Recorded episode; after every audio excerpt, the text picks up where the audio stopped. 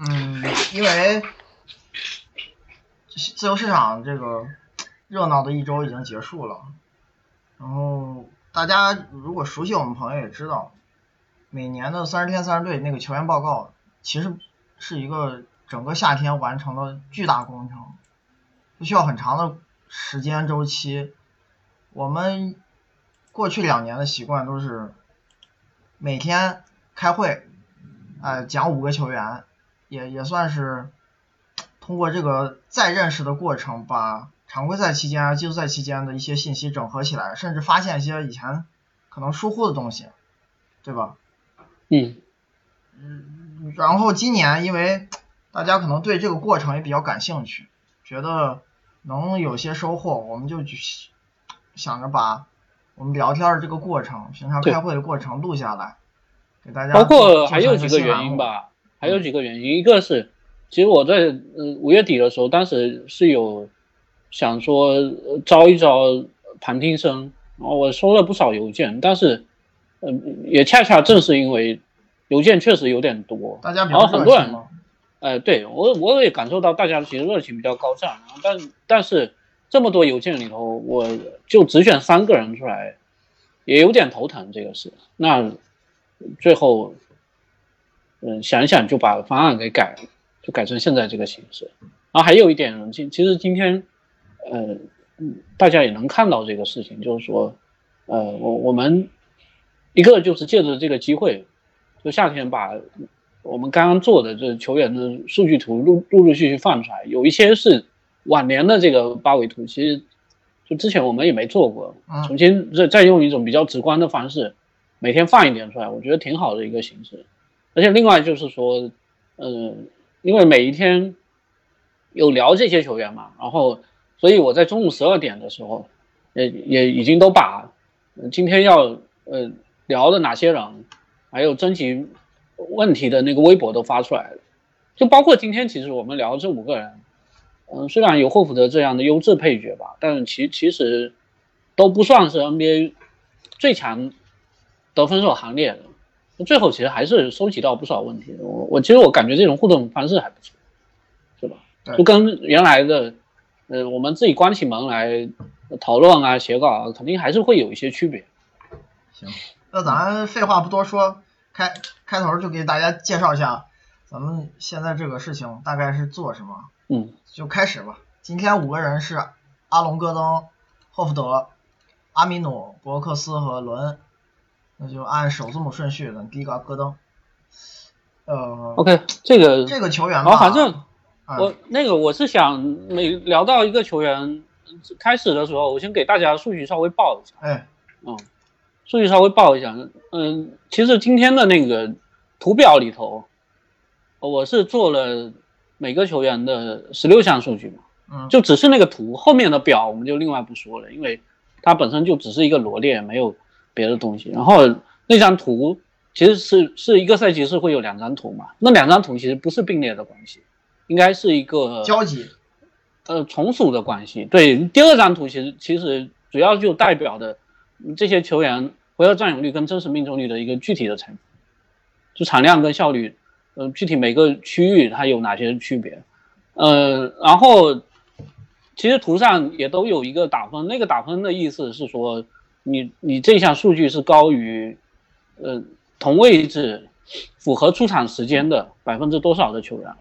那因为这种说法，呃，也也会听起来比较麻烦一点。那我接下来报数据的时候，我就直接说这个球员的分数就好了。我要是每每个都说高于百分之多少，这听起来也有点麻烦。嗯嗯，戈登这个他上赛季大前锋打得多嘛？那主要就是跟大前锋比的，呃，这边真实命中率是打了二十八，这其实是不高啊，真实命中率二十八，回合占有率七十七，嗯，前榜六十，后榜六十六，然后助攻是是九十三，失误二十八，抢断三十七，盖帽五十三，嗯，然后接下来那个就四个区域的产量跟效率。罚球是六十八和四十一，篮下是七十五和五十九，然然后中距离是七十二和二十七，三分是四十一和四十九。嗯，然后另外就是还有一个真实命中率跟大家说一下就行。他真实命中率应该是，呃，在大前锋里头，进攻是排二十五，防守是排二十七，然后整体是排二十二。真实正负就这样，真实正负值。然后大前锋一共有六十九个球员。录音啊，录音啊。嗯，这个人吧，他自从签完那个大合同之后，当时咱们就知道，其实肯定是不值的，因为更多还处在卖潜力的阶段啊。魔术给他高薪，也更多希望能继续进步。然后这一年有长进的地方，但是大部分地方还是在原地踏步。我现在仍然不清楚，嗯、戈登在阵地战的时候。打进攻端到底是什么定位？这是他职业生涯我觉得最难突破的一个困境。你包括我们的第二个表格里头有那个进攻方式嘛，他好像也没有哪一项进攻方式是招特别多的。对，而且不仅你你你光看产量，它没有特别多的，他们也没有哪个效率是特别高的。那这这本身就是互为因果的一个关系嘛，也是因为他 没有哪一项效率特别高，所以东可能也拼拼西不会因凑凑，哎，呃，因此嗯在产量上把它加上去，因为不值得。他这两个赛季都有点比生涯前三年三分还是会准一些，但是呃变准的这个程度依然有限。你最后还是一个接球投可能得到空位比例比较高，贴防出手很少，而且命中率没有到平均线的球员。就你做定点的能力，只能说马马虎虎或者一般，甚至还可能比平均线低一点对，我我们刚才这个数据也列出来了，就是他三分产量其实是呃低于平均大前锋平均水准，而且比上个赛季还降。降了一些，对，对，然后命中率，呃，接近大前锋平均水平吧，但是这个你产量，你你看他其实跟上赛上赛季比是每三十六分钟少投了一点七个三分，然后命中率进步百分之一点三，我觉得这进步很有限。而且他这个命中率连三十五都没到，是对手放空比较多情况下投出来的，就并不足以构成牵制力。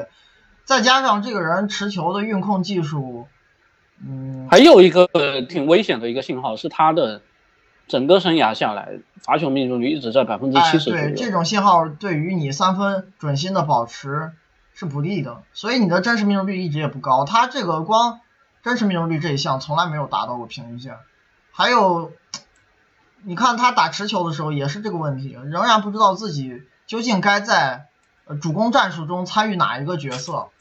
就是你说打挡拆吧，这球员，嗯，毕竟是个前锋体型，你如果是做掩护人，顺下，感觉阵地战你肯定没有中锋的那种上限高，你的体型差太小了，你跟别人做配合，如果你你是跟一个后卫做配合，你顺下有可能会遇到换防，或者在里头遇到另外一个拖空间的中锋，或者遇到一个更高大的协防球员，这些对于他在阵地战参与战术不利，然后他自己的这个控球能力还有持球投技术又不足以在掩护中就挡拆中做这个持球人，可能这一年就是稍微有提升的一个是传球，加了一些。对他传球变好了，是这个人的抢呃这个助攻率比此前生涯任何一年应该大前锋排第六嘛。哎高了非常多，而且你你从他挡拆的这个出球比重也可以看出来，虽然挡拆打的不是很多，啊，就是可能一场就打一次左哎两次左右，平均一场打两次，两到三次这种，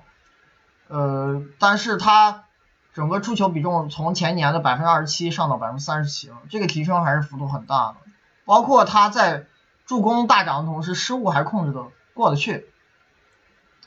就前年是百回合三点五助攻，二点七失误，今年是五点四助攻，三点零失误，涨了接近两个助攻的同时，失误数只涨了零点三。虽然这个注释比可能还是不够好看，更好的那种前锋传球手注视比应该是达到二以上的，而且他这个传球产量，呃，也不是那种最顶级，的。那这更多还是跟自己比啊，还是，有就是这种进步还是大前锋不足以来讲偏低的这个助攻率。哎扭转他整个进攻端评价，只是一些嗯小范围的提升，所以他这个进攻如何做定位，在阵地战里仍然是生涯往前走的一个重大难题。我也不知道他以后怎么打怎么打，而且他这个类型确实可能，我觉得打持球的上限是不是不够？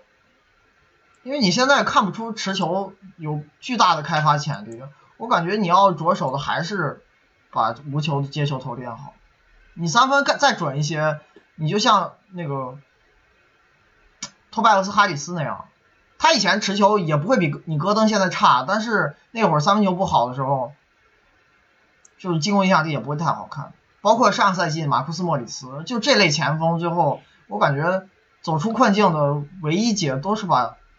定点练好，而且我觉得他中距离技术还不如莫里斯。对啊，你这中距离每年都是三十而且这个人其实有一个毛病，他身高两米零六，其实臂展也就到七尺。对，可能单挑的上限也不够。你的控球技术又没有特别好，你过不掉人的话，又没有绝对的体型优势去一对一打挡拆定位很奇怪，最后还是要从无球上下手。你光靠快攻还是。而且这几年快攻比重还有点下滑了，可能跟魔术的这个球风有关系。我基本上看了一下，他们两个赛季之间节奏数是没变的，只不过因为全联盟其他球队都变快了，上赛季整个联盟又提速了，魔术在这个节节奏数几乎一样的情况下，从联盟好像平均线以上的这个节奏排名掉到了二十四。就其他球队变快了，所以他的快攻比重变少了。这个产量好像也也有降，产量也降了，就是可能跟球队的这个风格改变有关系。然后再说说防守吧，进攻说差不多。呃，戈登他的这个防守情况，可能还是以擅长单防著称的。我感觉他和埃萨克在。打两个锋线，你不太好分清谁是三谁是谁谁是四情况下，戈登单防任务好像比埃萨克重，也因为他对抗好，这个那他体型又又比埃萨克可能稍微小一点，哎，对他能防的位置是不就更多是还是单防而不是协防，但是这方面魔术还是蛮信任他，其实也能从季后赛让他主防莱昂纳德看出来，他平常也会防詹姆斯，就是类似这种可能对方前锋位置的那种。最强主攻手都会让他来做，然后埃萨克体型更好，就去参与协防。而戈登一他的这个人协防就不行了，他协防比埃萨克对，我觉得他的局限性是往上摇摆的话，协防有点差；往下好像又弹性不足，比较少。真的说你能够去盯盯防后卫的，但我觉得他弹性还是不会太差吧，至少。你运动能力在这摆着呢，那个埃萨克盖帽率就完爆戈登，是他两倍多。对，臂展也比他强。是，就协防能力比他强很多。这个戈登就是运动能力如此出色一个球员，从入行到现在抢断率、盖帽率都挺一般的，尤其是你放到大前锋啊、小前锋哪个位置，感觉都不太好，还是协防。他可能跟小前锋比会好一些。他他特别是盖帽率跟小前锋比会好一些，但是因为上一个赛季在轮换里头，其实呃魔术是没有替补大前锋的，他那个马丁基本上没用。对，所以他两个在咱们时间那个巴尔克网站上归类都归到大前锋，就是大前锋四十八分钟是被他们分享的。因为高登实际上他还要承担一个责任，是在前阶段带着另外四个替补，呃给埃萨克，他给埃萨克做替补。但是他那四个替补里头有三个是后卫，所以戈登就被摇摆到四号位。一般是伊万度，呃，之前是西蒙斯。伊万度、罗斯和另外一个给奥古斯丁打替补的那个球员，这个赛季换了很多。对，然后戈登他协防参与的不多，抢断盖帽少，但也有好处，就是这人犯规特别少，可能也跟你这种防守风格冒险不多。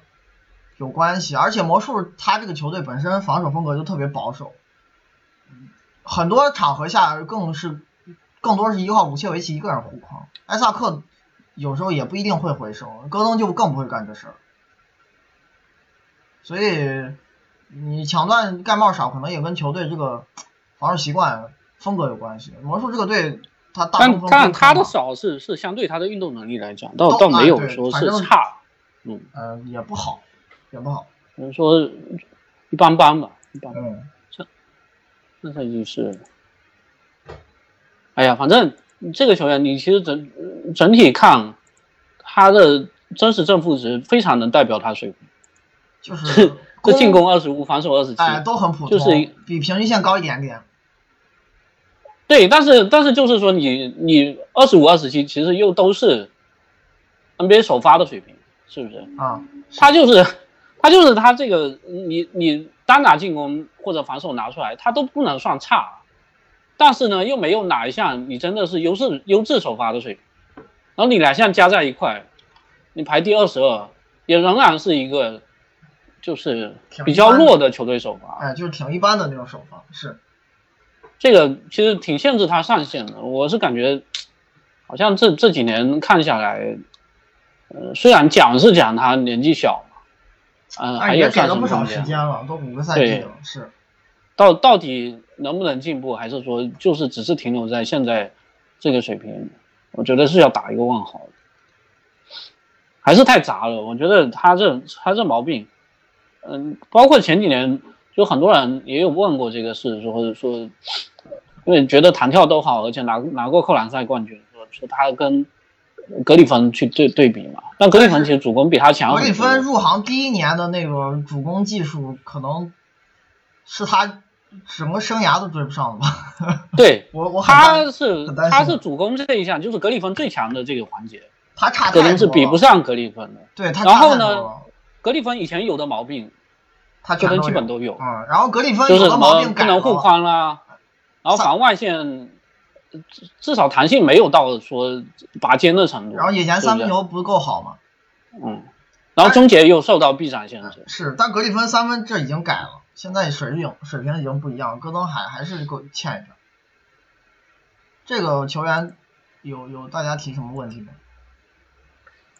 嗯，不太多，有问的比较模糊的，就是说他怎么做定位，这个谁知道？我要是知道他怎么做定位。讲了。就把他的问题先抛出来，怎么解决我不知道，需要他自己去想办法。你这个要实践实实实战检验的，你我我给他指的一条路是，你把三分球练好，定点我觉得比其他的更容易精通和掌握。嗯，持球这个东西有点遥遥无期了。下一个球，但是我又怕他他这个罚球功底 是不是能够看出来这个人是一个后天射手？嗯，就是投篮也有上限，就不知道。嗯。然后还有一个人是问说，戈登是不是美国本土二十五岁以下最好锋线球员？这 个画的条件有点多。嗯嗯，如果你要这样比的话，可可能他是还不错的一个吧，因为有几个人，什么 西尔卡姆啊，然后不是美国人啊。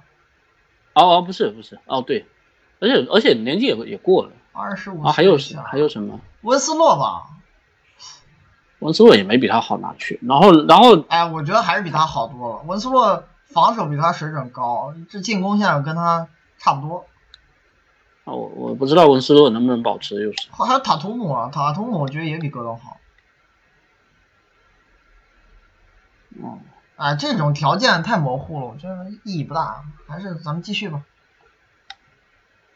下一个，下一个是霍福德。嗯，OK，我。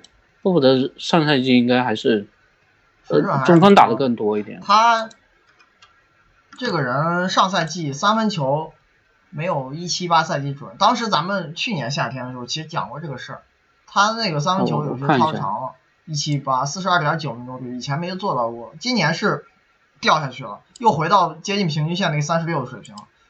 但是他这个赛季中距离特别准。整个中距我看一下数据啊，他他这一年应该是新高。嗯，真实命中率是打了六三还行，这个因为他是外线型的，所以不会打得太高。嗯。然后回到占有率五十六，前后板是十一和十六，偏低的。然后助攻率是九十六，失误率六十四，抢断和盖帽是六十和五十七。然后四呃四个区域的话，罚球。是一和 八十八，篮下是十二和八十三，中距离是八十和一百，三分是八十和七十七。他三分其实不差，就比前一年是有下滑。你跟中锋比确实不差，对对，但还是蛮好的。而且因为因为中距离我刚才讲了，这个打分是一百啊，就是他今年没最准的就超准啊，对，那上赛季投出了百分之五十三的命中率，然后前一年又就是属于他可能生涯相对一个小低谷，只有四十二嘛。但是前一年三分很准，他这两个赛季之间就是你一个高一个低，一个高一个低，调回来了。不过他这个赛季真实命中率还是比前年高。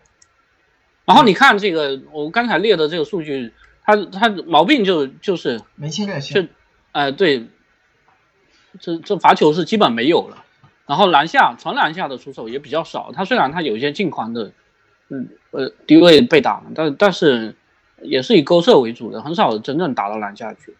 还有传控数据确实漂亮，这个人传球好，嗯，而且今年其实他还做到了一点，就是他助攻率可能只是比上个赛季。稍微降一些吧，但失误控制的挺好的。他这是比一贯很高，这季赛季。所以最后他的进攻真实正负值应该是在中锋第六，嗯，然后反手是第十八，整体是第五。这这个数据还是蛮好看的，所以也是影响力很强。嗯，水准还是够高的。不过你你可以看出来啊，这个人他的一些进攻特点。在外线跳投多，篮下打的很少，几乎造不到罚球，也几乎不怎么抢进攻篮板，就是在中锋里。而且现在年龄也大了，对这个球球风肯定就定型了。所以，他是一个参与战术型的球员。怎么说呢？你如果这个球队不打挡拆，霍福德，我我我就感觉进攻就定位很奇怪，我不知道他去做什么样的角色，因为今天也有。那个啊，好多个人都在问这个，因为因为霍福德他本身呃是一个转会过的球员嘛，对不对？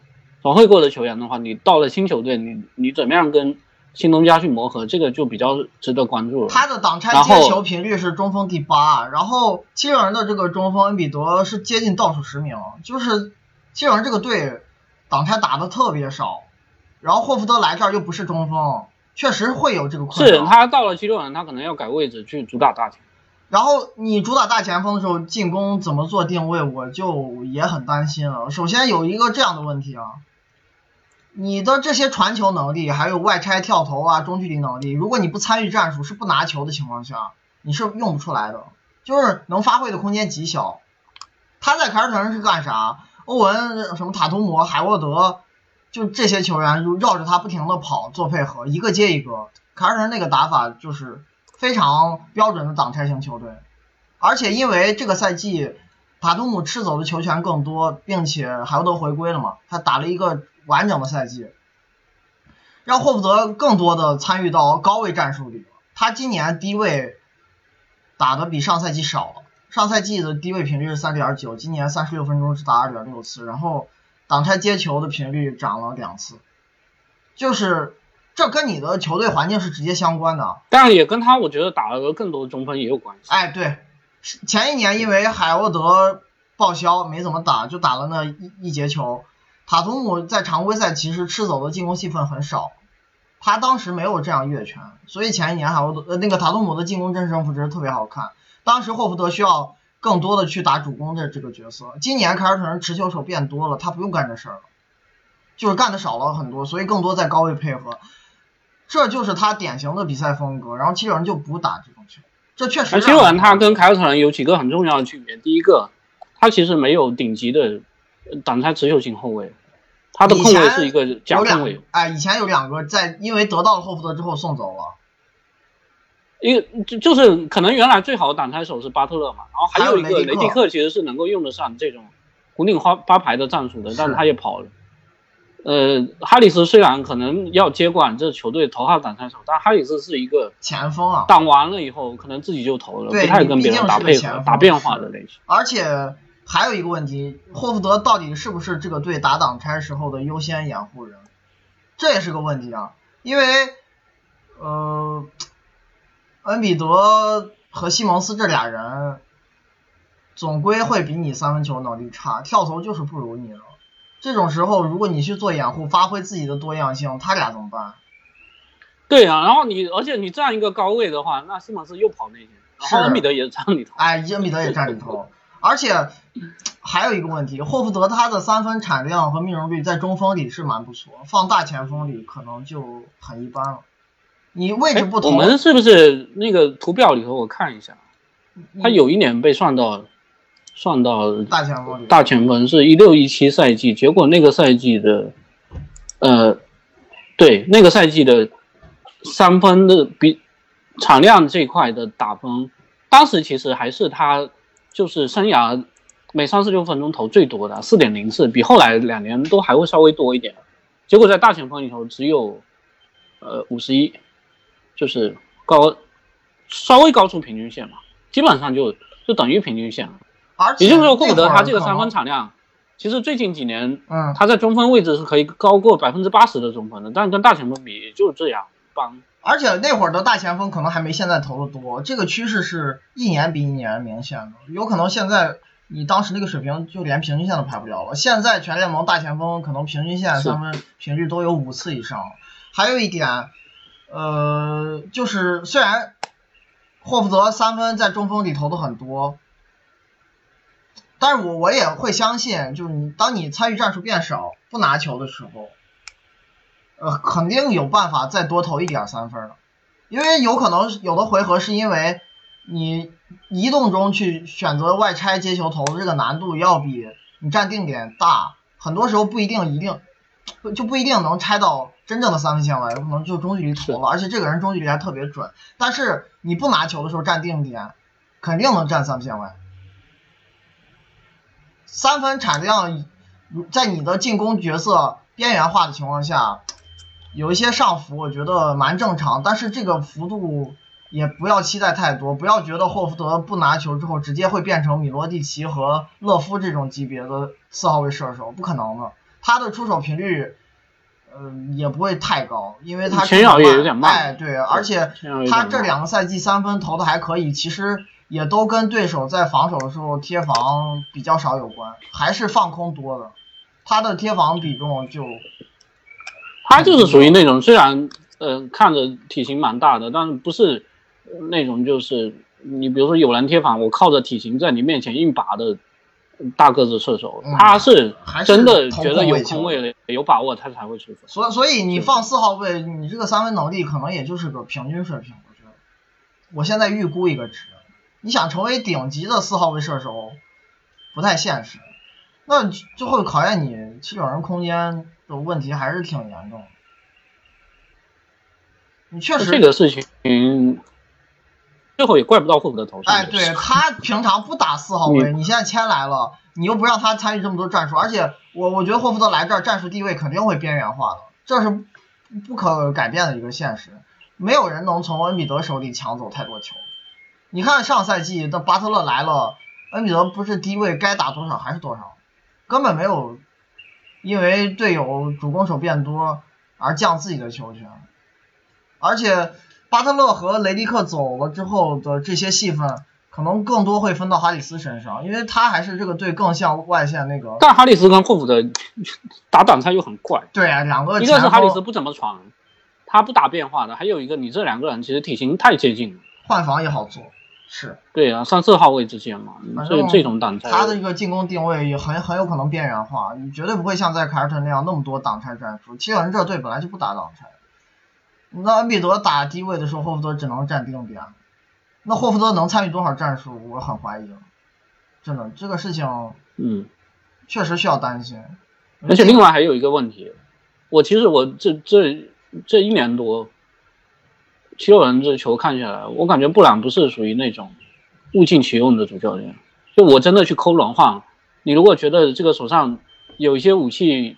呃，有一些重叠的话，那我比如说拆开某些时段，让你发挥更大的作用，没没有这种感觉。上个赛季，他们其实，在两笔交易做完了以后，武器是有点满载的，但是好多人好像感觉手上球权也不够，是不是？就是遇上一些特别优势明显的错位对位时候，不会强行，他也不怎么去琢磨，还是按自己平常谁球多谁多打这种路子去。呃，我觉得进攻奖差不多了啊啊！但反正就是还有一点，霍福德他自己有有还不错的投篮，而且传球特别好的情况下，肯定会发挥作用。只不过不会在凯尔特人价值这么大。哎，有没有原来那么强，这不好说的事情。你擅长的东西没法发挥，这就是削弱嘛。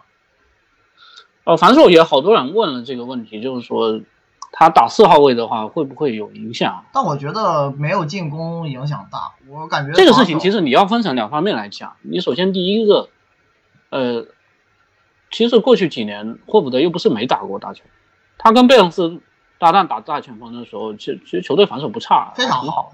是是啊，然后恩比德又是一个防守特别好的中锋。哎，这这个事儿是上赛季为什么凯尔特人防守下滑了？其实就是因为贝恩斯受伤太久，霍福德一直打中锋的时候，你肯定没有他跟贝恩斯一起。对啊，我们刚才其实有列的这个，这个就是篮板这项的打分，我是他的防守篮板才多少？十六啊，上赛季。他这还是中锋打多了以后，确实一般，还还降下来。不过这个人协防的意识、选位还是很好，而且。在这种情况下，他犯规很少，他的盖帽率和抢断率在中锋里都不差。这种情况下犯规还很少，是一个特别哎会控制动作，然后选位很精准，几乎不怎么犯错的那种呃优质协防球员。他现在 DRPM 在中锋里不是顶级，但是超过平均线还是轻轻松松，这个不难对他来说。对他这个他不何止超过平均线，他是前二十啊前二十。前二十，他只不过是说你你要跟最顶尖的比的话，他可能会稍微差一点，或者说这排名没有他自己的进攻排的那么高，但是也还不错。哎，我我其实我是觉得哈，就就是霍福德打大前锋，呃，是不是会存在一些，比如说他跟恩比德两个人都更适合中锋，就是不是以以脚程见长的，然后有一些射手型的直右头的后卫会考验他，或者射手型大前锋这个。呃，有没有这方面困扰？可能有，但是常规赛我觉得还好，对，还好。你体型，你没有多少球队可以对真正做到在常规赛去频繁去考验什么霍福德、恩比德，然后西蒙斯，包括西蒙斯。我我们回头讲到西蒙斯的时候，可能也会讲到他一些防守局限性。但是常规赛跟季后赛不一样，是不是？你这体型这么大，运动能力还不错的。球队可能 NBA 就已经有一大半的队伍，你没办法考验这种防守。呃，如果到了季后赛，有些特定队位，我觉得倒是可以再看一看他能不能胜任这个。你包括，那你还别说霍福德了，包括恩比德其实也是一样的。嗯，是。那他没有上上赛季打猛龙的时候没改对位的话，也也是会暴露出一些自己的局限性。啊，我我觉得还是你具体还是要看什么标准看这个事情。啊，防守可能相对来说，我觉得倒不太担心。其实上赛季霍福德后面打着打着防守还是回到前年那个水准，中间有过一些可能跟受有有受过几场伤啊有关。他上赛季出勤一般，只打了六十八十场，但是大部分时候在场的时候，这个球队防守还是很棒。因为他打中锋，你不能对他要求特别高，本来就不是标准的那种最大体型的中锋，而且这个球员一贯也有篮板不够好，然后护框效率不是顶级的那种小毛病。但整体啊，你看这人不犯规，抢断盖帽数据都不差，把这些功能性加在一起，他作为中锋球员那个协防能力还是上乘，就是做不到最顶级也是个优秀水平。你现在又让他来做四号位的这个角色。还有一个协防比他更厉害的人在球队里。对啊，然后篮板也不是大问题。其实以前一直都是会出现，霍福德如果打大前锋的话，开场篮板没问题。我觉得他打中锋可能防守至少防守赛不用担心，还是进攻问题。我对他们这个进攻怎么打套路现在很疑惑，可能是有有有定位麻烦的。行吧，下一个球员。下一个是。下一个是阿米努是吗？阿米努，我还是数据先报一下。这个人其实其实生涯早期的时候，主要打打那个小前锋，小前锋的。然后后来稍微有一点增重完了以后，呃，去去打大前锋。嗯嗯，真实命中率五十六，然后这个都是对比以后的数值啊。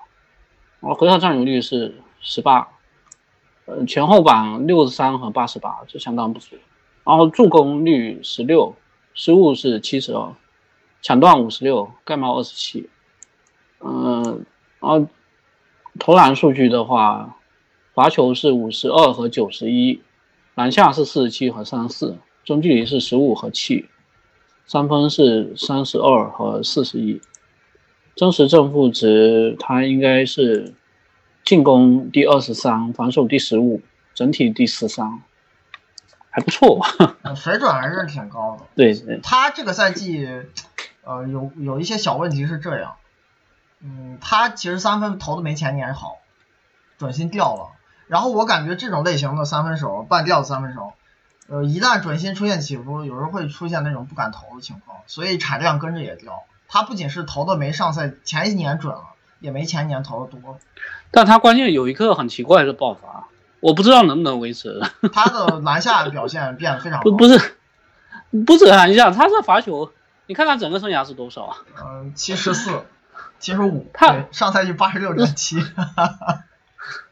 他罚球突然间开窍了，我不不懂这是这个是不是正常的？然后这人到季后赛命中率提升十三，又完全不准了。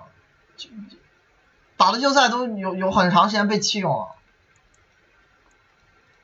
但是，哎，怎么讲呢？我我觉得阿米诺反正进攻没差到那种程度，还是还是能用的。他这个赛季有一点进步，我觉得最明显，因为你三分还变差了嘛，投的又少且没有前年准，他真实命中率暴涨。除了罚球，还有一方面是篮下比重提了好多好多。他我看一下，他其实是嗯。就是篮下比重，你如果是是跟上赛季比的话，真提了好多，那是提了蛮多。早年但是如果跟再前一年比的话，就是在开拓者的第一年吧。如果再跟前一年比的话，可能差不多。我感觉是不是就上个赛季啊？我好像我我当时写写球员报告的时候也有讲到这个事，就是他当时是不是受了一些伤病困扰，完了以后，呃，自己的这个定点突破本身频率就变低了。这个人啊，其实是属于那种就是，呃，平时确实基本上不怎么打主攻的，但是如果定点接到球，他会往里头冲一下。但这个冲一下，因为对手本来就是，呃，往回缩的嘛，有意去犯他，再加上他的控球又没有太大变化，其实蛮容易失误的。那你最后你能不能在篮，至少在这个篮下或者造罚球这一块，能够是？稍微比前一年要好一些，他其实这两块比重都都增加了嘛，是不是？对。稍微能好一些，可能就决定了他这个整体效率。包括他造罚球的这频率也跟前一年三十六分钟二点八挺接近的嘛，这个赛季是二点七。啊，然后这一年他这种定点突破变多了一些之后，失误还变少。嗯。失误又少了一点，你就是这些细节对于角色球员来说蛮重要的。你没有那么多进攻戏份啊，你少失误个一场，平均少失误个半次，然后多进一个篮下的球，你可能的进攻影响力就会提升一个小幅度。啊，这个人生涯早期的时候是一个失误大师，哎，是失误大王，非常会失误。他现在助失比已经相对能看了，上赛季百回合二点二助攻和一点五失误，他助攻确实少，因为你是一个呃气氛非常低，回合战对不打主攻的球员，就是阵地战全是定点啊，基本上。他整个个人进攻的分布，进攻方式分布都有将近一半是定点。你现在百回合只有一点五次失误，才符合你一个这种进攻戏份全应有的那个特点。然后这个人早年新秀赛季打了一千四百多分钟，三点七个失误百回合。是当时的那个失误率打分，就第一年达到标准的那个打分是是多少？这个？三三，然后肯定个位然后是二和二，就是前三年特别惨，前三年非常非常惨，因为还是在没有什么球权的情况下，这失误率超过百分之十五，这有点没法接受。我觉得就是通过这七八年啊，八九年这职业生涯，一点一点提升自己的这些运控技术，这个幅度可能每个赛季都很小，但是需要很长时间慢慢把这些毛病改掉。你不可能一个球员说我上赛季。失误快四次百回合，这赛季不失误就一次，不可能的。这种进步幅度不是正常球员可以实现的。但是你每个赛季都取得一些提升，你这积少成多嘛，多过个一些赛季，你看现在这方面传控技术，因为确实这球员就是说，你本来按道理来讲，低球权的，然后单功能的，依赖呃接球投的，按道理是没错，不应该不应该失误太多。但是因为阿米努他存在一个问题是，他的三分一贯不是最顶级的，所以他一定要混合进一定比例的接球突破。对，但这个时候会有失误的概率的，对不对？那你如果能够控制住，然后你的篮下的不不管是比重还是把握度，或者罚球的比重跟把握度都能够提升一点的话，其实就很重要。最后就变成他的呃进攻真是正负值，其实跟跟阿伦戈登没差多少。就是他进攻没有那么差，一个比他的那个阿伦戈登稍微好一点。老搭档哈克莱斯好多了，其实。他三分球比哈克莱斯要好，而且这个现在传控能力也也一点点提升，也没那么难看。我觉得他去魔术能解决的一个问题就是，本来魔术没有替补前锋，他们是让伊旺杜干这个活，本来能力就差，而且也更接近后卫的那个体型。他是侧翼。他防守真实正负值还比戈登要好。戈登要高。哎，这个人篮板很厉害的。他是个篮板大前锋里的篮板高手，而且是啊，你本来按道理这种就是，因为这人生涯早期是打三的，哎，他的体型在大前锋里很一般啊，因为身高在这个位置不突出的，臂展很棒，但是这人现在对抗也好，球风够硬朗，防守篮板是啊，你本来按道理就就是小前锋你往上拔的，而且已经二十八岁了，会担心说是不是你篮板可能会吃亏一点，结果他不但是。他不但是说在大前锋不吃亏啊，这个是已经是顶级的水准。这方面他比埃萨克和戈登都要好很多，那俩人篮板一般。他这个大前锋排，反正应该排挺高的。对啊，他比这俩前锋队友这项数据都好很多。然后他在开拓者的那个防守角色，在对位上跟戈登在魔术有点像，就是哈克莱斯是更多。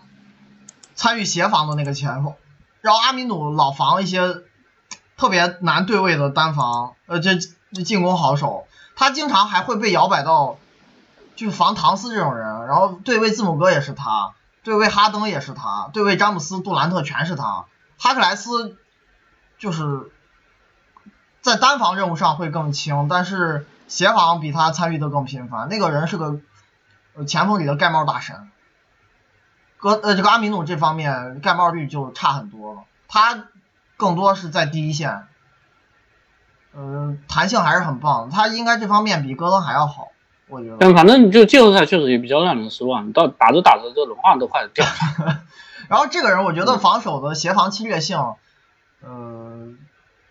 其实有更多能开发的地方，早年蛮不错。是对，是不是说开拓者这个球风太保守，太保守是他的，而且抢断率不高。这么保守的球队，他也有两个赛季抢断率不差，一点七和一点九，在大前锋里还可以了。你你很多球员估计在这个角色下都做不了这么好吧？你像一点九的抢断率，大前锋都排前十了，上个赛季，今年。呃，上上赛季就是上个赛季他又掉了一些，不过我觉得这对他，但是他即使掉，其实其实，在大前锋还是排中下，就不会差。我觉得这个环境本来就不利于得到特别多强的，但是他协防护框的这个参与频率确实比他那个前锋搭档哈克莱斯少很多。那个人是个盖帽大神，很很强的，护框确实厉害，他就是单防箭头多一些。但是篮板又特别好，所以防守影响力还是非常好看，在大前锋里排名很高。综合下来，这个人水准还是蛮不错的，所以佩尔顿当时也评价魔术用全额中产得到他很值啊。呃，然后反正有几个人问了这个问题，有一个是，反正关心的大部分都是这个竞争的问题，说魔术有这么多投射一般的前锋，应该怎么摆阵容啊？还有。说这个能不能竞争得过埃萨克？我我是觉得，呃，因为你这球队其其实第四前锋是相对来说比较差的，你除非是搭那种福尼埃加罗斯的侧翼，但这种侧翼可能防守就够呛。就正常情况摆轮换的话，他们三个人吃时间其实够，对不对？可能就不需要用遗忘度了。对呀。就是你现在没必要把本来在功能性上覆盖它嘛，对，往往上摇摆。你本来往上摇摆的那个小前，就是呃后卫到小前锋位置那个以往度投射还不如他们仨，那人投篮更烂，所以你能在找到更好防守球员情况下，进攻也没有比之前打这个位置的人差，那就分享这些时间，我觉得三个人打九十六分钟，而且我你说是不是偶尔可以一起打上打小球？虽然没见哦，过你，说三个人一起上，我以为你的意思不是小球，是三个人打二三四。啊，那别人那别人，你这你这投篮没法看了，那不行的。啊、打小球倒是还可以，我觉得可以试试，因为他们的替补中锋也挺差的。现在博奇还没续约呢，对，呃班巴，但是我感觉不太会。克里福德这个教练，呃，比较老派。哎，用兵非常保守，用班巴还得给时间。你这高顺位选来，打的差归差，嗯，完全不用，我觉得不可能。但现在确实就是是会存在这个问题，因为有人问这个，就是我们包括前面讲的说说戈登怎么做定位，我们只能 抛出疑问，有些问题我们解决不了的。你包括魔术这么多投射一般的前锋，你这投射一般你怎么解决？那没法解决。那就是你这些人毛病就在这。他们上赛季进攻也不好啊，你现在我觉得还是走那个路子吧，防守是不是能更强一些？对不对？啊，延续性可能做得后更好一些。这你这方面防守打到个联盟前五的水平，进攻可能二十名左右，这是不是还有机会继续进季后赛？我觉得完全可以的。你上赛季的核心轮换就是有，那你阵容又没有变差。对有正面贡献的核心轮换全留下来，还补了一个很不错的前锋摇摆人。呃，季后赛我觉得还是有竞争力，甚至还会比上赛季打得更好。哎，这些问题没法解决，他们只能说我找尽量符合需求的球员，不可能那么完美的，哪有那么多优质射手给他们找，你都不一定签得下来，对吧？对，下一个吧，罗克斯，他要是三分左右不止这个价。哎，我看一下啊，这个。人昨天签了勇士，他本来是所以呃反而好像更多人在关注这个事，哎因为原来在雷霆的那个定位啊，其实有点鸡肋，是吧？然后因为雷霆做完那个乔治和格兰特交易之后，好像不太想签这种人了，就让他和穆斯卡拉再去找东家了。我看一下数据啊，这个人应该是上个赛季，嗯、回合的占有率七十三，真实命中率是三十一，然后前后板是三十和八十四。他因为是小前锋打的，是去了那个，呃，去了骑士以后，小前锋打的多一点。呃，助攻率七十七，也是因为是跟小前锋比的。然后失误四十二，抢断和盖帽是四十六和五十六。那个呃，然后四四个投篮分布是，罚球是七七十七和七十一，篮下是七十和二十一，中距离是六十六和十三，三分是三十和六十六。这个人，你其实看他前几年的这八维图优缺点好明显。你就说先说进攻端吧，我不知道他做啥定位，他这几年经过那个大伤后复出之后，状态对他的招牌，你看他原来是什么？他每一年，他其实最强那一年应该是，呃，一三一三一四嘛，是不是？嗯是一三一四，你看他当时每三十六分钟六点一个罚球啊，这个数据很不错了。而且你看他以前赛季那快攻频率相当高，对啊，然后篮，所以篮下频率，他就是一项一个篮下频率，一个呃呃罚球的频率一直都没低过，但是就现在他现在其实也不能算差嘛，是不是？但是跟以前，但是 hold 不住了。有点下滑了。本来你踢投射就不够好，经不起这种下滑。其实你会是啊，把你的招他的问题就牌丢了。是首先你你打主攻，他的中距离不够强，嗯，然后呢，他的篮下终结属于比较差的，对不对？是属于那种就是敢可能，冲篮下把握度一呃般。产量还行，效率哎不够。那你这种情况下，你的罚球的产量跟篮下的产量稍微往下面跌一点，就有点吃不消了。说真的，嗯、然后这个球员他还是属于什么呀？就是其实这几年的，呃，这几年的三分产量还比生涯可能初期要高一些，但是你如果是跟侧翼比的话不够，他就是跟自己比，好像三分一直有进步，但是不够，还是不够。他还是挺爱打主攻的，就是更喜欢有球在手的打法。但是你篮下突不了那么多，造罚球和禁区出手都变少，最后只会导致你中距离出手变多。然后这个人可能是全联盟最烂的中距离射手之一，他持球投上赛季二十八的命中啊，非常糟糕持球投。所以，呃，一个好消息就是对勇士来说，勇士可能不需要他干这事儿，是不是？就是如果他在这个位队也打小前锋，跟拉塞尔和库里同时在场的话，他上赛季定点投的还不错，尤其是骑士那一段，是不是一个打无球的好信号？当然，这个数据能不能维持，我不敢说。哎，那对那个他三分球没有一直很，就是没有很好过。这球员其实，其实我说真的哈，我感觉他的毛病是。你有没有感觉他单看三分命中率，其实整个生涯还凑合，但是就是没这个习惯。他就是打持球嘛，以前。对呀，我的意思就是以如果以以这种三分命中率来讲的话，按道理产量应该更高一点才对啊，不应该是投的这么少。那来勇士会不会控制一下？啊，这个就不知道了。而且他罚球也。嗯，还可以，罚球还可以，对，差还可以，还可以。我我觉得上赛季这个定点准心，可能是勇士签他期待的东西吧。那能不能做到，我就不知道。这人投射起伏还是挺大的。但反正因为现在勇士也是，千万不要再打持球了，这个人。轮换人比较少，轮换人比较少，所以他你要跟其他人比的话，可能确实还是能 争一下，因为。他什么麦金尼、麦金尼和那个罗宾逊啊，也都够呛。但是这人也够呛，就该说另外一段。他他上赛季应该我看一下真实正负值，一个是，呃，反正是好差，反正是好差。呃，他是跟小前锋比，进攻是五十一，防守是六十七，然后整体排六十五。他防这小前锋总共也就七十八个吧，比麦金尼和格伦罗宾逊还要差。罗宾逊防守蛮好。呃，麦基尼没没特别好，嗯，不太行，但是也比这个博克斯好。他在骑士那段时间就是跟什么，呃，塞克斯顿、克拉克森就混混混到一起了，大家就在场上不防。哎呀，那场面真的太丑了。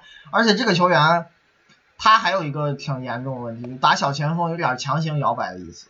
他的体型是有点矮的，在这个位置。嗯。他他其实生涯前几年都是打二，哎，还还有一些时候打一的，在爵士的时候。所以，如果你把他定位到小前锋上，跟拉塞尔和库里一起打，尤其汤普森回归前，这人防守够强。那还有一个用法就是打后场替补，是不是？嗯，也是，有可能吧。我觉得有可能，可能这种用法更科学一些，因为你这样防守实在太差了。本来库里和拉塞尔就需要有高大的搭档帮他们接管一些很难对位的防守人。这博克斯比较艰难的对位，你别说帮队友了，他连自己都管不好吗？他犯规早年也有过特别多的那种履历，这个人有点毛手毛脚的，以前犯规很多，这两年。控制下来了，但是可能也跟啊这就典型的半吊子主攻手，我们经常讲的。对，然后 NBA 最难用的防守还很差，现在，而且这个人又受过好多次大伤，搞得自己运动能力也不如以前，这对于防守也是损伤，不仅是进攻的攻框侵略性。他就是自己抢防守篮板好像不错，是吧？啊，刷板刷挺多，但其实抢断率一贯不太行，在这个侧翼位置。嗯。反正别期待。盖帽还是上个赛季破天荒盖了一些。样本前几年基本没有啊，以前也没有，还是差，防守还是差。你在骑士都看不出来防守的这个突出表现，你在那个队，我觉得稍微努努力，可能会很明显比别人防守好。但其实就跟什么塞克斯顿融融为一体了，就全队都是这样。嗯，真的这端有点差，打小前锋。可能打后来去国网也没什么表现，我觉得打后场没准会好一点吧。嗯，够呛，不要期待太多。有人，嗯，没有，有人问这个，就是说，因为定位我们基本上讨论差不多。有人问说跟库克比，那不是一个位置，关键是差不多的。库克，你如果说进攻的话，比他好，呃，还是会比博克斯好。但是库克，但问题是库克的防守比博克斯还要烂。哎，那个人就是天赋太差了，可能努力都没用。对，对，博克斯你好歹是一个比较标准的后卫体型嘛，是不是？你要说标准侧翼，他可能稍微矮一点，那你标准后卫体型，然后你这臂展也还可以。对呀，这个人手还挺长。所以你最后比真实正负值的话，那博克斯还比库克会稍微好一些，就是因为。防守差的程度不一样，那库克那防守太差。嗯，我感觉打打轮换应该应该应该行，但不是因为他的能力有多强，是因为勇士深度不好。对，侧翼太差，尤其小前锋。再加上科尔本身是一个习惯用长轮换，哎，所以所以能打，我觉得能打。他今天这个是也是临时报的，说好像雷霆。因为雷霆想省钱，觉得签这种人没意义了，就说你们在找工作。受受到了乔治那个转会的连锁反应嘛，好像雷霆现在突然间在改舰队策略，是是。我觉得这这种二十八岁的技战力签进来不符合他们没啥用所处的阶段，然后他回头就另外去找一个球队，啊能这么快找搞定也还行，就是。轮下最后一个了，今天。嗯，我看一下。你先讲，对你先讲数据，嗯嗯，还蛮有意思。伦，伦这个，这，我应该它是最后一项数据最有亮点。对，它是，嗯，真实命中率三十五，然后，回合占有率，等一下，七七十三，啊，前后板是五十六和十九。助攻四十，失误，嗯，哦，没错，助攻四十，失误六十七，然后抢断和盖帽是十三和五十七，然后四个投篮分布应该是罚球七十三和二十九，篮下是七十六和十九，中距离是二十五和十三，三分是八十九和八十，然后那个。呃，进攻真实正负值是中锋三十二，防守是十一，嗯，防守会差一些，嗯，对。然后整体是四十三，但是中锋真实正负值本来就比其他位置要高一些，平均线高，对，所以还是低于他平均线水平去。这个人上赛季摇身一变成为中锋里的优质射手。就是他现在跟戴德蒙学了是吗？哎，对，跟戴德蒙学了，而且他比戴德蒙还好的一点是，这个人可能进攻底子不错，他以前在太阳也打过主攻，大学期间反正也干过这事儿。戴德蒙的人可能练球晚，就是篮球的这个基本技术有的不行，他能做到我投这么多定点，站三分线外很多回合的情况下，我还有侵略性的。嗯，对，造了不少罚球。哎，他的这个三分产量跟进攻篮板结合的程度，在联盟可能是顶级之一，相当难得。就这方面确实不差。他现在能做到，我又投三分，又在里头搅和冲抢篮板终结。虽然他一直有一个严重的毛病，就以前也是限制他进攻问题的一个巨大问题，就是他终结不咋样。效率很差，哎，对，篮下技术他的刚才讲的这篮下命中率是打了十九，活力是挺足的，但是篮下确实放不进球，就是篮下命中率在中锋里挺烂的，倒数十名。他篮下产量其实很高，但是命中率其实还低于联盟平均水平，很容易受平均水平受协防影响，就是活力十足，但是效果欠佳。你再加上罚球也不太准，也有点伤。就这个人是一个，你看一下，每三十六分钟。篮下出手八次，然后罚五个球，结果因为篮下命中率六十二，罚球六十五，然后这个罚真实命中率没有太高，也会让你怀疑他这三分到底真真不真实，能不能维持？对呀，这前一年不投三分的，然后上个赛季 这三十六分钟投快五个，命中率三十六啊！而且而且哎，我觉得他还有贴防还不错。哎，对我也想说这个事儿，他比好多中锋那个贴防下出手要多，还多不少呢。但这个人确实，你你如果就是从体型上来看，不太容易干扰到。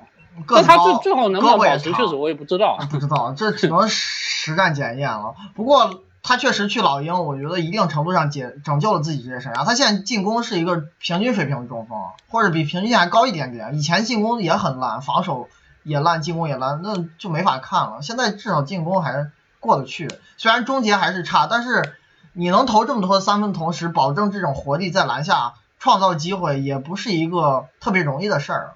我觉得还是蛮难得的。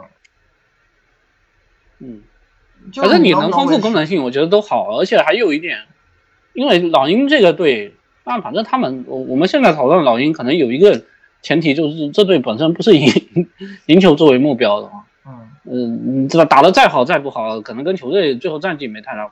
但但反正不管怎么说，老鹰这队还他们还有一个特殊的地方是，他们的大前锋其实是一个终结型，虽然也能投投三分，那可能终结还是更强的情况下，呃你需要嗯中锋有一定拉开空间的能力，不然两个人都往篮下怼也很奇怪。哎，所以我现在就有一个比较难讲的事儿。你说罗恩这样子做，篮下虽然创造了很多机会啊，但是效果不行，还是会在一些回合拖空间的。你说像大洛那样放飞自哎，或者你学戴德蒙也可以，戴德蒙就不干这事儿了，他干的比罗恩少很多。那你这里我觉得有一个前提条件，我不知道他能不能保持，因为 NBA 确实他现在会出现，就是我我们以前看有一些这种案例啊，是属于什么类型呢？就是呃，比如说我原来是一个可能终结型的，然后我我试图我终结不是最顶级嘛，然后我试图往外去拓宽射程，然后有一个赛季，嗯投的还可以，呃还可以，结果下一个赛季他就维持了这种进攻方式，那还不结果投篮，不准了。还不如去终结。是，哎，对，投篮不准，然后现在你变成两头顾不着了。你你因为这个进攻方式已经完全被改变的情况下，然后你投篮也不太准，你这时候你到底进攻应该怎么做定位，可能就很迷茫，包括主教练也不知道。哦，我我觉得他可能现在就是最紧要的一个目标，还是要证明这个转型可以保持。然后我还有一个数据想给大家讲一讲，罗恩和柯林斯两个人同同时在场之后，老鹰进攻篮板率百分之三十一点四，这是什么概念啊？就是 你有对手啊，你作为防守方，对手将近三分之一的打铁球要被人抢回去再干。全联盟进攻篮板最好的球队是掘金，就平均值也连三十都没到，二十九点七。就罗恩这个人确实有一些进攻的独到之处，他投这么多三分还能在里头跟你一起搅和翻江倒海，挺难的。对他的篮下产量，包括罚球的产量，有一部分也是因为是以抢来的嘛。嗯，进攻火力很足，然后进攻我觉得聊差不多了吧。这个人，呃，防守还是不够好，比以前可能有一点点提升，但是依旧比联盟的中锋平均线低，影响力不是很好看。他有这些问题啊。首先还是一个大中锋，大中锋就注定存在防挡拆，就是机动性不够。机动性差、没侵略性这个问题，所以抢断数特别少，整个赛季打了一千五百分钟才有二十七个抢断，这而且是每年如此啊，不是这一年差，抢断很少很少，所以你没法保证防挡拆侵略性。然后他在篮下现在比以前好的一点是，呃，护框的数据确实还行，他护框的表现在中锋里不算差，还还可以。而且这两盖帽一直都挺。哎，盖帽也是，毕竟体型大，但是他因为过于追求盖帽，就会出现一些其他问题。这人是个犯规大王，他每个赛季百回合犯规数都有六次，只有上赛上上赛一七八赛季没有到六次，其余每个赛季都超过六次，有几年甚至七点几次，很夸张啊！就就全联盟最爱犯规球员之一了。这是跟你盖帽追求的太多，很多时候容容易吃晃，选位过于激进，呃，同步出现的问题啊，你没法兼顾好这些事情。这方面大洛就是一个正面典型，热罗恩不是。呃，然后这个人篮板也一般，影响力不是特别好看。他会出现前几年在太阳个人篮板率很好，但是球队在场篮板没多好的那种情况。但是这个赛季在老鹰还可以，他反而今年个人篮板率还降了，我不知道这个现象能不能维持，不太好解释。反正防守，对他这个人的防守篮板率是最近哎对，生涯最低的。防守比以前有一点点提升吧，提升的不多，就是护框还行，但是问题还是挺多，犯规太频繁了，你这样导致他在场那个造罚球率的影响力非常糟糕，他在的球队每一个都是那。给对手一大堆罚球的。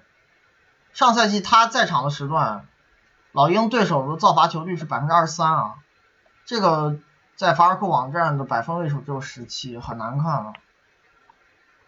所以，他新赛季应该时间还是会蛮多的，还是特别他的竞争对手又跑了，啊现在是主要竞争对手是琼斯是吗？嗯那勇士刚换来的哦，你说也不怎么样，也不怎么样。是吧？没有带那么厉害。然后斯贝尔曼在这笔交易里走了，不过那个人上赛季也是打四号位居多，而且也不怎么样。也不怎么样。是，嗯，老鹰还有一些钱没花完，他们签了个那个贾瓦里帕克，现在前锋有点太多了，他有一大堆能打四的球员，对，今年选秀又选了两个对，亨特一个，贾巴里帕克一个，雷迪什一个，柯林斯一个，还有像特纳这种不知道会不会在轮换里的球员，其实上赛季也是打四号位。我不知道再看吧。反正老鹰我是觉得罗恩弄不好是首发啊，应该是首发，啊应该是首发。你戴德蒙走了，没有直接竞争对手，而剩下球员都是太像前锋了，也好，而且柯林斯这个球员，你让他去打中锋的话，防守也烂，哎、嗯，身板有点吃亏。这个队我估计防守还是很差，就是进攻、嗯、可以期待一下。哎呀，这摆烂摆一年吧。嗯，嗯，然后你你自己球员有一些个人的追求，这也是正常。我我觉得主要看点还是看他三分球能不能保持。行吧，我觉得今天差不多就这样，五个球员聊得非常细致，明天咱们会继续给大家预告，然后嗯，明早我现在是，呃，图是从九点半到十一点半，然后每半个小时会发一张，然后到十二点，嗯，嗯反正大家有问题就留言就是。OK OK，嗯，那今天就到这里。哎好。嗯嗯。